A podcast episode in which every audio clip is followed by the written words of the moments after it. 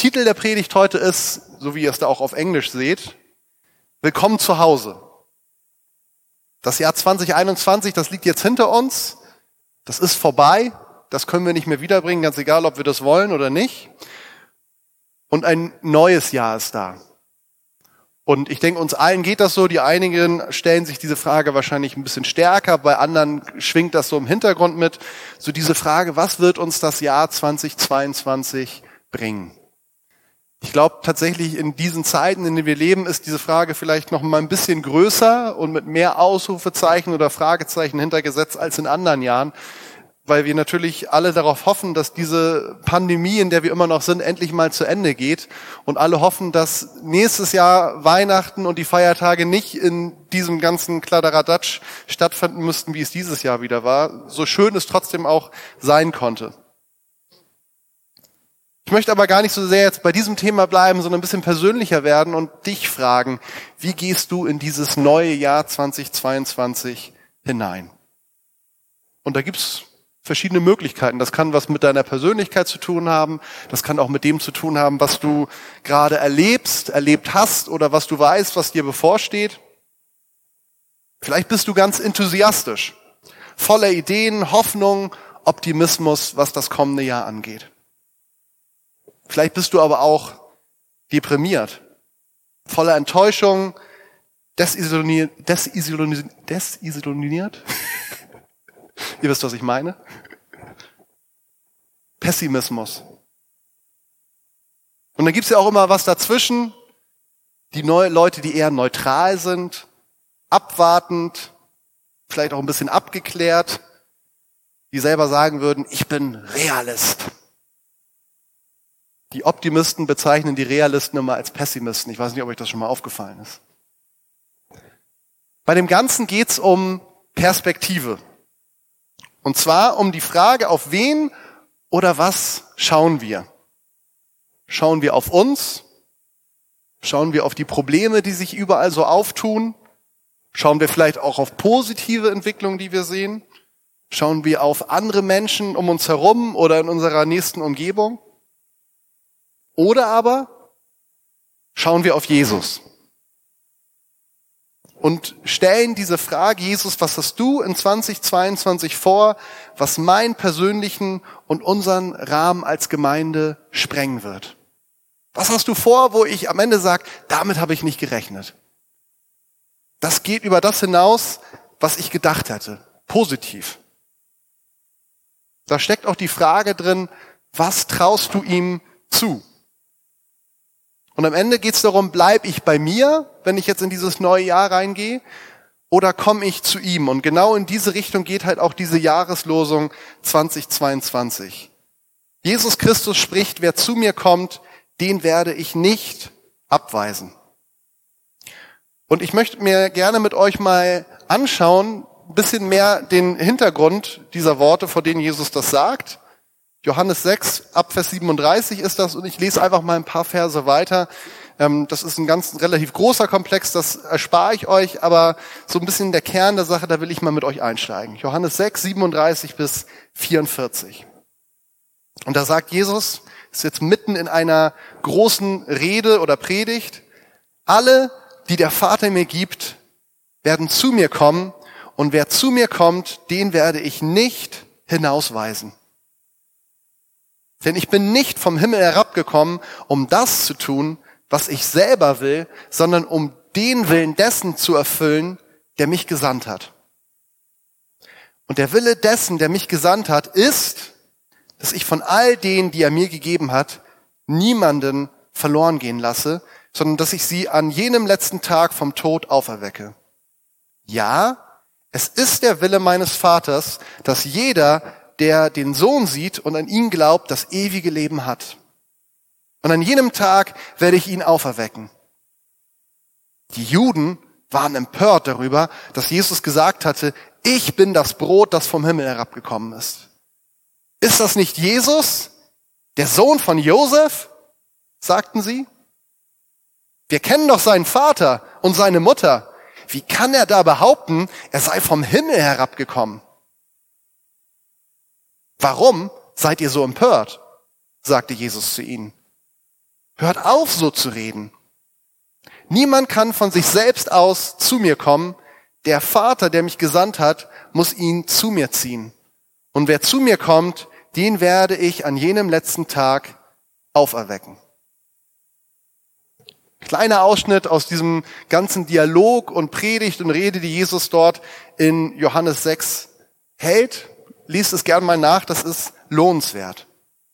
Trotzdem finde ich das wichtig, diesen knappen, prägnanten Satz aus der Jahreslosung, das ist ja auch wichtig, das irgendwie auf den Punkt zu bringen, in diesen Kontext einzubetten, weil sonst so die Gefahr ist, dass wir eigentlich die Gesamtaussage dessen verkürzen, was Jesus uns da eigentlich sagen möchte. Der Hintergrund von dem ein, was dort Jesus erzählt, ist eigentlich, dass er unterwegs war mit seinen Jüngern. Ich denke, die meisten von euch kennen die Geschichte. Es gab diese Situation, sie waren an einem öden Ort, wie dort gesagt wird. Es gab nicht für alle zu essen. Die Jünger machen den Vorschlag, Jesus, es ist spät, schickt die Leute mal nach Hause, dass sie sich was zu essen holen. Und Jesus dann seine Jünger diese Herausforderung stellt, Leute, gebt ihr ihnen zu essen. Und dann gibt es dieses große Wunder mit der Speisung der 5000 Männer plus Kinder plus Frauen. Und nachdem das Ganze so abgeschlossen ist, also alle zusammen, die dort zusammen sind, haben ein großes Wunder erlebt, dann schickt Jesus seine Jünger voraus und bleibt zurück, um zu beten. Und die Jünger geraten im Sturm, auch das ist eine ziemlich bekannte Geschichte. Und auf einmal sehen sie irgendetwas, was sich da auf dem See bewegt. Sie denken, es ist ein Geist. Am Ende stellt sich raus, es ist Jesus, der auf dem See unterwegs ist. In ihr Boot dann irgendwann kommt. Da gibt's noch diese Geschichte mit Petrus, der auch auf dem Wasser läuft und singt. Und zum Schluss stillt Jesus den Sturm. Und dann kommen sie an auf der anderen Seite des Sees und dann entspannt sich dieser Dialog, wo ihr eben einen Teil von gehört habt, wo eigentlich die Leute versuchen, Jesus nochmal zu locken. Jesus, wir wollen mehr Wunder sehen. Das mit 5000, die gespeist worden sind, mit den paar Broten, die da immer wieder geteilt worden sind, das war super, aber hast du noch mehr auf dem Kasten? Liefer noch mal ein bisschen, Jesus. Und Jesus lässt sich nicht darauf ein, sondern er fängt jetzt an, wir würden sagen, Tacheles zu reden. Er zieht so eine Parallele aus dieser Geschichte mit der Brotvermehrung von der Zeit, als Israel in der Wüste mit Manna versorgt worden ist. Und sagt, genau das erlebt ihr auch hier jetzt gerade noch viel mehr mit dem Brot des Lebens, was ich selbst bin. Und er fordert seine Zuhörer auf, und da bekommen sie dann doch langsam Probleme, dass er zu ihnen sagt, Leute, um Leben in euch zu haben, müsst ihr mein Fleisch essen und mein Blut trinken. Kannibalismus, würden wir sagen. Und klar, wir wissen das, wir sind ein bisschen ähm, drüber hinaus und haben gesehen, was alles passiert ist. Natürlich meint Jesus nicht, dass sie sein Fleisch essen und sein Blut trinken sollen, also dass sie ihn jetzt mal hier zerfleischen sollen, sondern er bespricht eigentlich an dieser Stelle schon von der Bedeutung seines Opfertodes und auch der damit verbundenen Symbolik, die wir am Abendmahl immer wieder feiern. Und trotzdem ist die Konsequenz, es wird so gesagt, dass die Leute sagen, Jesus, das sind harte Worte, die du hier sprichst. Die Konsequenz ist, dass viele seiner Jünger oder mehr oder weniger der Großteil, die verlassen ihn. Die gehen. Die sagen, das ist, die Rede ist zu hart für uns, das können wir nicht tragen. Und Jesus, und die Stelle finde ich bemerkenswert, der wendet sich dann an seine zwölf Jünger, den inneren Kreis, wendet sich ihnen zu und fragt sie, und was mit euch? Wollt ihr auch gehen? Also der ist so richtig auf Krawall gebürstet, könnte man vielleicht sagen. Wobei ich nicht glaube, dass es ihm darum ging. Und dann kommt diese Antwort von Petrus, ganz von sich persönlich, aber auch stellvertretend für die anderen, wo er sagt, Herr, zu wem sollten wir gehen? Du hast Worte, die zum ewigen Leben führen, und wir glauben und haben erkannt, dass du der Heilige bist, den Gott gesandt hat. Jesus, ganz egal, wie hart deine Worte sind, ganz egal, wie hoch du aufdrehst, ich bleibe. Wo sollte ich sonst hingehen? Du allein bist der, der Worte des ewigen Lebens hast. Ich habe das erkannt und ganz egal, wie hoch du die Temperatur drehst, ich bleib dabei. Das ist so ein bisschen der Kontext von den Versen, die ich euch eben vorgelesen habe. Und ich empfinde diese Verse eigentlich als das Herzstück dieses Textes. Und ich möchte im Zusammenhang damit heute Morgen mit euch über zwei Dinge sprechen. So über ein Wort, was in den letzten Jahren so sich bei uns eingebürgert hat, ein bisschen aber von einem anderen Hintergrund, eher vor dem Hintergrund von der Flüchtlingsproblematik. Ich will das aber einfach mal mir ausleihen und darüber sprechen, was bedeutet es eigentlich, eine Willkommenskultur bei Jesus zu erleben? Und welche Konsequenzen sollte das für uns als Gemeinde haben? Willkommenskultur in der Gemeinde. Ich finde diese Jahreslosung, dass wir zu Jesus kommen dürfen und dass wer zu ihm kommt, dem wird er nicht abweisen. Wenn ich das symbolisch darstellen würde, also welche Haltung hat Jesus, dann ist es eigentlich relativ klar, es ist diese Haltung. Also diese offenen, ausgebreiteten Arme. Und das Gegenteil wäre, es ist nicht diese Haltung. Bleib mir vom Leib. Jesus ist nicht nur der, der vor der Tür steht und anklopft, so wie in Offenbarung 3, Vers 20, und darauf wartet, dass wir ihn einlassen, sondern er ist auch selber der, der wartet, dass wir zu ihm kommen. Und das, was uns diese Losung und diese Verse zusprechen, ist, du bist mehr als willkommen bei ihm. Er freut sich so sehr, wenn du zu ihm kommst. Das ist nicht dieses genervte, was will der schon wieder, was will die schon wieder, sondern es ist wirklich eine große Sehnsucht nach dir ganz persönlich, dass du zu ihm kommst und sagst, Jesus, ich will bei dir sein. Und das Spannende ist, und da gehe ich jetzt über den Text hinaus, da ist so ein bisschen das Gesamtbild, was uns das Neue Testament gibt, dass seine Willkommenskultur, die schließt überhaupt niemanden aus. Da ist niemand, der von ihm irgendwie schief angeschaut wird. Da ist niemand, der draußen bleiben muss. Wenn wir mal so ein bisschen das aufzählen wollen, was das alles betrifft, dann könnten wir sagen, Jesus, er kümmert sich nicht um Geschlecht, er kümmert sich nicht um deine Ethnie, also aus welchem Land du herkommst, welcher Volksgruppe du angehörst. Er kümmert sich nicht um dein Alter, nicht um deinen sozialen Status, nicht um deinen Beruf, nicht um deine Finanzen, nicht welchen körperlich oder seelischen Zustand du gerade hast, ob du krank oder gesund bist. Er kümmert sich nicht um deinen Charakter, nicht um deine sexuelle Orientierung, nicht darum, auch in dieser Zeit interessant, ob du geimpft oder ungeimpft bist. Er kümmert sich nicht um deine Kirchenmitgliedschaft, die vorhanden ist oder nicht, oder in welcher Kirche. Er kümmert sich nicht um deinen familiären Hintergrund oder welchen Familienstand du hast und so weiter und so weiter. Und versteht mich nicht falsch, damit meine ich nicht, dass ihm das alles egal ist. Na klar, er ist an dir interessiert und will dich kennenlernen und durchdringt dich und will dich mehr kennenlernen. Aber wenn es darum geht, diese Willkommenskultur, dass er sagt, komm her zu mir, da ist ihm das alles erstmal vollkommen egal. So wie du bist, bist du bei ihm willkommen. Und er wird dich nicht abweisen und er wird dich auch nicht wieder wegschicken. Ich muss da an Markus 10, Vers 21 denken. Das ist diese Stille, diese Stelle, wo der reiche Jüngling zu Jesus kommt und ihn diese Frage stellt, wie bekomme ich ewiges Leben? Und da ist so ein Satz, den ich sehr bemerkenswert finde, der geht mir immer wieder nach. Da steht, Jesus er sah ihn an und er liebte ihn. Jesus sah ihn an und er liebte ihn. Und das Spannende ist, es gibt da so eine Zeitform im Griechischen, das können wir im Deutschen nicht so gut ausdrücken. Damit wird eigentlich gesagt, der Aurist ist das, in dem Moment, wo Jesus ihn angesehen hat, da war Liebe da. So eine Peng. Und alles andere, was dann kommt, das basiert auf diesem Empfinden, dieser tiefen Liebe, die Jesus für diesen Mann gehabt hat.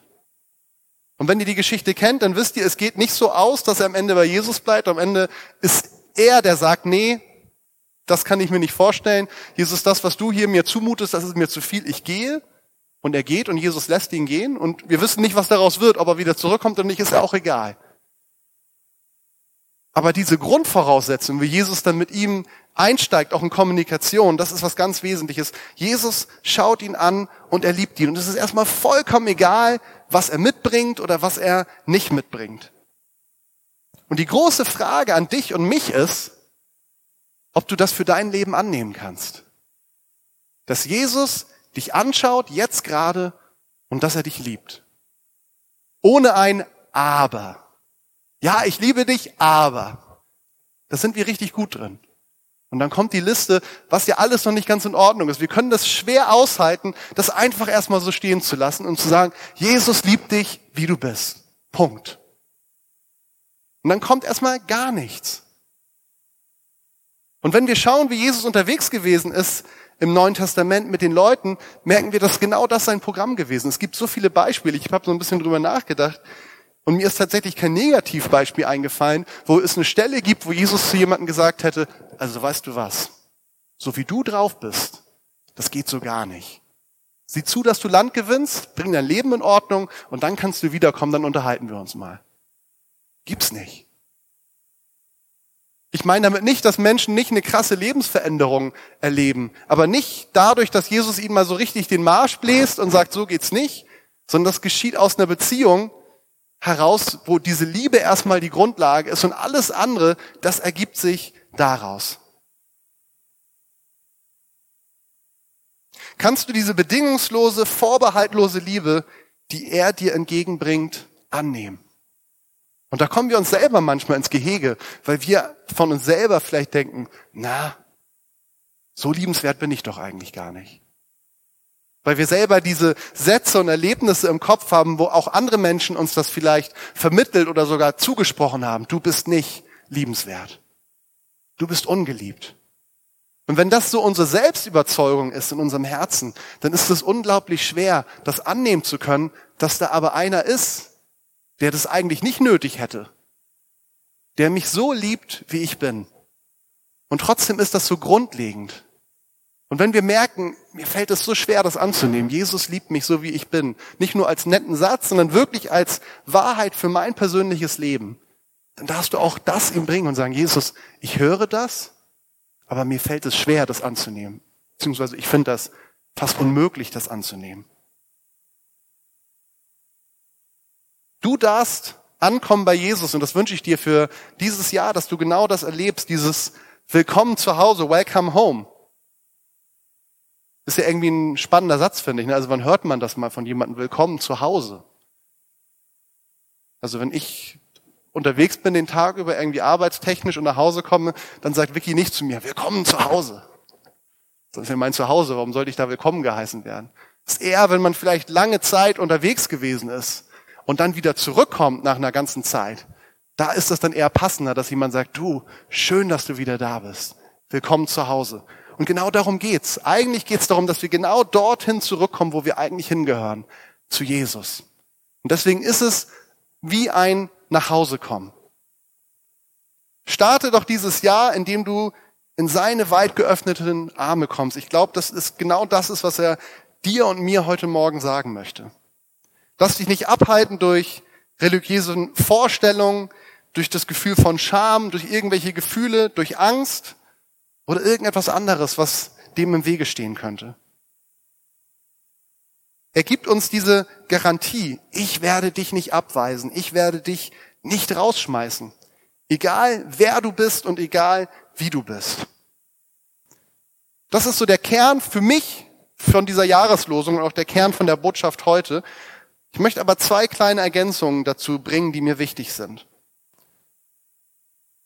Das eine ist, das wird auch ganz klar in diesem Text, es ist nicht unser Verdienst, es ist nicht dein Verdienst, dass du zu ihm kommst. Jesus sagt selber, es kommt niemand zu mir, den der Vater nicht zieht. Das heißt, das ist reine Gnade, es ist ein Geschenk, dass wir gezogen werden zu Jesus. Und Johannes 16 ab Vers 8 spricht darüber, es ist auch ein Werk des Heiligen Geistes, der in uns arbeitet. Und das Zweite, was mir wichtig ist zu ergänzen, auch wenn ich das heute nicht betonen will, aber trotzdem ist es wichtig für mich zu nennen, Jesus, der liebt dich, wie du bist, aber er lässt dich nicht, wie du bist. Die Frage ist, wenn wir zu ihm kommen und seine Liebe erleben, ob wir das aushalten können, was er uns zu sagen hat. Und genau das ist das auch, was Sie in der Stelle erleben, über die, die ich eben vorgelesen habe dass es manchmal gefühlt sich hart anhören kann, was Jesus da zu sagen hat. Der schickt zwar niemanden weg, aber auf dieser Grundlage der du bist geliebt, kommen dann auch manchmal Dinge, die in unser Leben hineinspricht, wo wir sagen, boah, das ist herausfordernd. Und die Frage an uns ist, werden wir das annehmen, wenn er uns liebevoll korrigiert? Ganz direkt, aber ganz oft auch durch andere Menschen. Und wenn wir aber diese innerliche Unbeweglichkeit haben, dann ist es manchmal tatsächlich nur schwer mit Jesus auszuhalten. Einfach als Ergänzung zu dem, was heute der Kern ist. Ich möchte noch mal einen Punkt weitergeben. Das ist dann auch schon mein letzter Punkt in dieser Predigt für heute. Willkommenskultur bei Jesus und dann ist die Frage, was ist dann mit der Willkommenskultur in der Gemeinde? Oder lass uns das mal ganz konkret machen bei uns im Kieler Leuchtturm.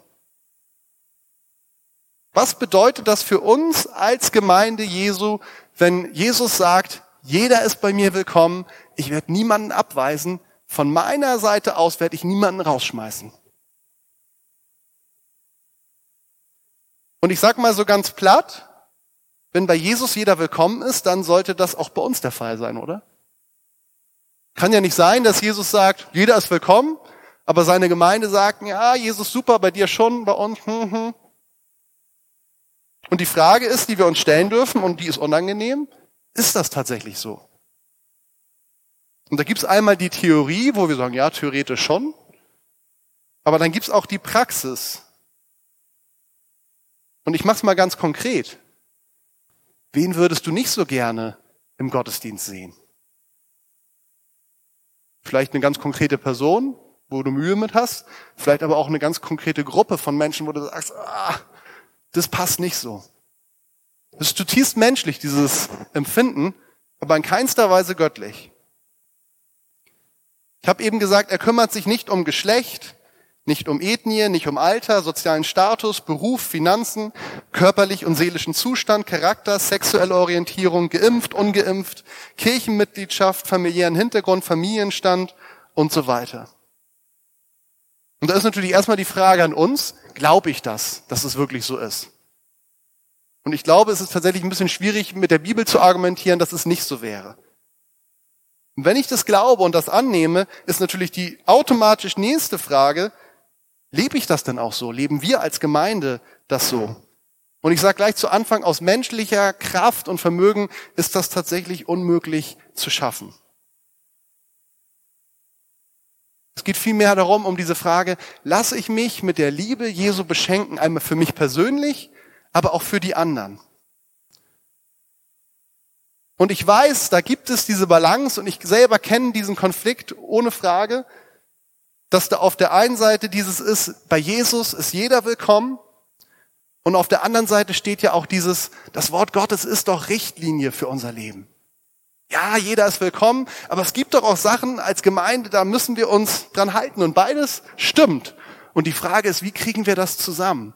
Auf der einen Seite diese ausgebreiteten Arme, jeder ist willkommen und auf der anderen Seite das Wort Gottes, was doch auch ganz klipp und klar sagt, so ist es und so ist es nicht.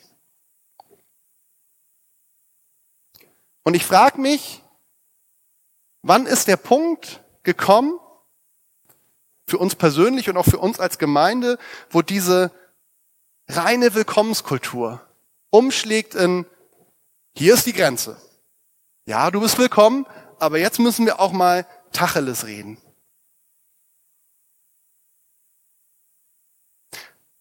Oder ich frage es nochmal schärfer. Wie muss jemand aussehen oder sein, dass er diese Grenze bereits in seinem ersten Gottesdienst bei uns erlebt? Und das gibt's. Ich verspreche euch, es gibt jede Menge Menschen, wenn die heute reingekommen wären, die hätten gespürt, hm, so richtig willkommen bin ich hier gerade nicht. Einfach schon wegen ihres Aussehens. Ich will jetzt gar keine Beispiele geben. Und das ist erstmal, sage ich mal, so eine Sache, die wir anerkennen müssen. Okay, da sind wir herausgefordert. Aber auf der anderen Seite auch sagen müssen, okay, was machen wir denn damit? Und ich weiß nicht, wie es euch geht. Ich erlebe diese Zeit und ganz klar, Corona spielt eine Rolle und jetzt auch dieses ganze Impfthema, wo genau das in der Gemeinde Jesu herausgefordert ist. Da merken wir, es geht um im Endeffekt noch viel einfache Dinge.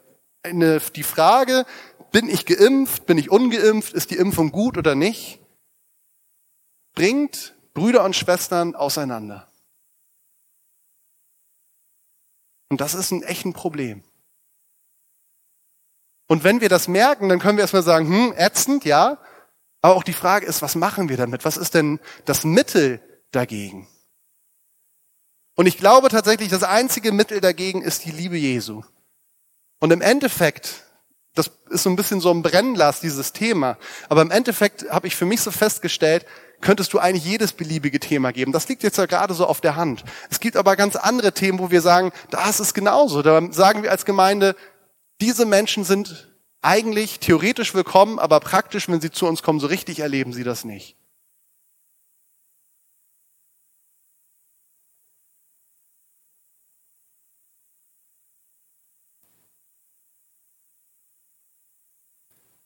Wir haben für 22, 2022 als Gemeinde gesagt, wir wollen noch mal wieder dieses Thema gemeinsam auch für dieses Jahr in den Mittelpunkt stellen. Und die Frage ist, gemeinsam suchen wir Jesus nur für uns? Oder suchen wir ihn auch für unsere Geschwister in der Gemeinde? Oder suchen wir ihn auch für die Menschen draußen? Also im Endeffekt egal für wen. Wir suchen ihn für alle Menschen, die Gott uns vor die Füße stellt. Bei dem Thema Gemeinschaft, leben wir eine offene Gemeinschaft oder sind wir ein geschlossenes Grüppchen, in das man nur schwer hineinkommt? unsere Welt, unsere Umwelt bewegen, tun wir das nur durch Gebete oder auch dadurch, dass wir es oder dadurch, dass wir es so schön miteinander haben? Und ich habe mir persönlich die Frage gestellt und die will ich euch heute Morgen auch stellen. Liebst du genug? Liebst du genug? Und ich sage euch ganz ehrlich, ich habe festgestellt bei mir, nein, oft nicht. Wenn du jemanden korrigieren möchtest, solltest du in der Gemeinde dich zuerst fragen, ob du sie oder ihn auch schon genug dafür liebst. Korrigieren ist ganz einfach. Ich sehe was, gefällt mir nicht. je nachdem, wie meine Persönlichkeit ist, bringe ich das ein bisschen netter oder weniger nett rüber. Aber wenn die Grundlage dafür nicht die Liebe ist, wenn ich vorher nicht das erlebt habe, was Jesus sagt, ich habe ihn angesehen und habe ihn geliebt, dann haben wir ein Problem. Und es kann sein, dass es trotzdem ganz gut hinkommt, weil da jemand ist, der nimmt das trotzdem ganz gut an.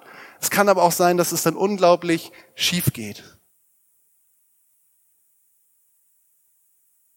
Und ich glaube tatsächlich, dass wir mehr von dieser Liebe brauchen. Ja, Jesus ist der, der mit offenen Armen dasteht und sagt, jeder ist willkommen. Meine Liebe ist für jeden da. Und das ist erstmal ein unglaublicher Zuspruch für mich und für dich und für uns persönlich. Aber ich merke auch, es fordert mich auch heraus, weil wenn ich sage, okay, Jesus, ich will dir ähnlicher werden. Was bedeutet denn das für mich? Und ich weiß, wir können nicht die ganze Welt retten. Du kannst nicht die ganze Welt retten. Am Ende können wir noch nicht mal eine Person retten. Das ist die Aufgabe von Jesus und er ist da richtig gut darin. Aber das, was wir sind, wir sind seine Botschafter. Wenn bei ihm jeder willkommen ist und niemand abgewiesen wird, dann sollte das auch bei uns so sein. Und ganz klar, ob am Ende jeder das aushalten kann, wenn sein Wort weitergegeben wird auf Grundlage der Liebe, dann merken wir, bei ihm ist es schon so gewesen, das konnte nicht jeder aushalten. Jeder ist bei ihm willkommen, aber es gab Menschen, die gesagt haben, ja, Jesus, ich merke das, du liebst mich, und trotzdem will ich das nicht annehmen oder kann ich das nicht annehmen, was du mir zu sagen hast. Und Jesus hat die Leute gehen lassen. Wenn das bei uns so ist, dass Leute irgendwann an den Punkt kommen, die sagen, ja, ich merke zwar, ich bin hier angenommen, aber das Programm, das, was, worum es geht, das passt mir nicht. Und ich gehe. Dann ist es schmerzhaft, so war es auch für Jesus, aber dann ist es okay. Das ist nicht in unserer Verantwortung. Aber weil die, wenn die Leute gehen, weil sie das Gefühl haben, das Wort Gottes wird ihnen rechts und links um die Ohren gehauen. Und diese Annahme und diese Liebe, die haben sie nie so richtig erlebt oder höchstens bis zu dem Punkt, wo sie mal wirklich aus ihrer Deckung gekommen sind und gesagt haben, so sieht's wirklich bei mir aus. Dann ist irgendwas schiefgelaufen. Und ich möchte es ganz konkret für uns alle machen. Und zwar, welche Menschen gibt dir Jesus langfristig in diesem Jahr, damit du sie himmlische Willkommenskultur erleben lassen kannst? Und ich glaube, da gibt's für jeden von uns einfach Leute, wo Jesus sagt, ich wünsche mir, dass du dich in diesem Jahr ganz konkret in diese Person investierst und sie erleben lässt, du bist angenommen, du bist geliebt, ganz egal, wie du bist. Aber ich habe selber gemerkt, dass das auch ein Stück weit eine Entscheidung fordert, dass ich sage, ja, ich will das. Ich habe das im Blick, dass es da Menschen gibt, die mir Jesus ganz konkret gibt, über einen längeren Zeitraum, in die ich mich auf diese Art und Weise investieren darf. Aber da gibt's auf der anderen Seite auch das Spontane, heute und morgen. Menschen, die dir Jesus über den Weg schickt, die du vielleicht kennst, die du nicht kennst, aber auch denen darfst du das Gefühl geben, angenommen zu sein. Ich glaube, dass das noch eine große Aufgabe für uns als Gemeinde ist, was unsere Gottesdienste angeht. Heute ist ja mal so ein Tag, wir sind mehr oder weniger unter uns. Aber wenn Leute reinkommen, die zum ersten Mal hier sind oder die noch ganz frisch sind, haben wir das sage ich mal, dieses Bewusstsein als Gemeinde ist unsere gemeinsame Aufgabe, dass sie genau das erleben. Bei Jesus bin ich angenommen. Niemand wird abgewiesen, niemand wird wieder weggeschickt. Und ich weiß, wir können das nicht von uns selbst aus. Das wäre eine Aufgabe, die ist nicht zu bewältigen. Aber Lass uns das im Blick haben, dass in uns die Liebe und die Kraft bereit steckt, um genau das weiterzugeben. Das ist einer der Hauptgründe, warum uns Jesus seinen Heiligen Geist gegeben hat. Er ist unsere Ressource, um das zu tun. Und trotzdem ist der erste Schritt immer die Annahme, dass ich sage, ich habe das selbst erlebt bei Jesus. Ohne diesen ersten Schritt funktioniert es nicht. Gleich nach außen zu gehen, klappt nicht. Sondern ich muss selbst erstmal erleben, ich bin angenommen. Und dann kommt der zweite Schritt, dass ich diese Annahme auch selber weitergebe.